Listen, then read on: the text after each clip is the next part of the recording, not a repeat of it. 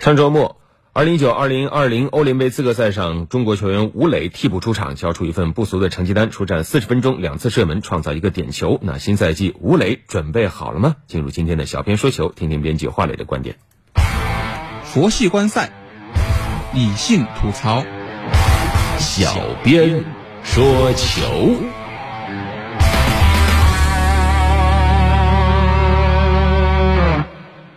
虽然效力的球队依然是西班牙人，但吴磊新赛季的挑战会更加艰巨。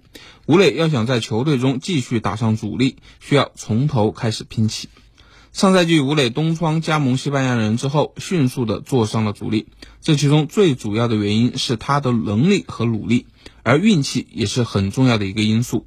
吴磊加盟之后，西班牙人的锋线球员接连遭遇伤病，这也使得吴磊获得了更多的出场机会。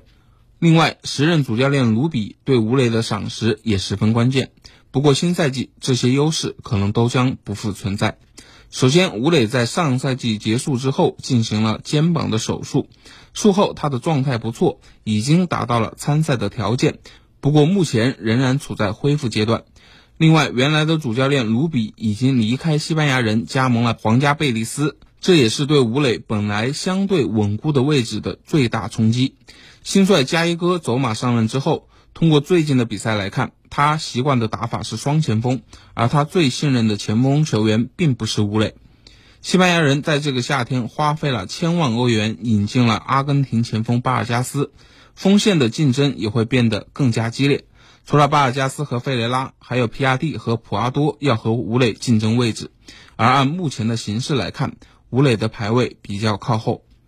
新赛季可以说是吴磊职业生涯中的关键一年，是能在欧洲赛场上更进一步，还是结束旅欧生涯回到中国，就要看吴磊新赛季的发挥和境遇了。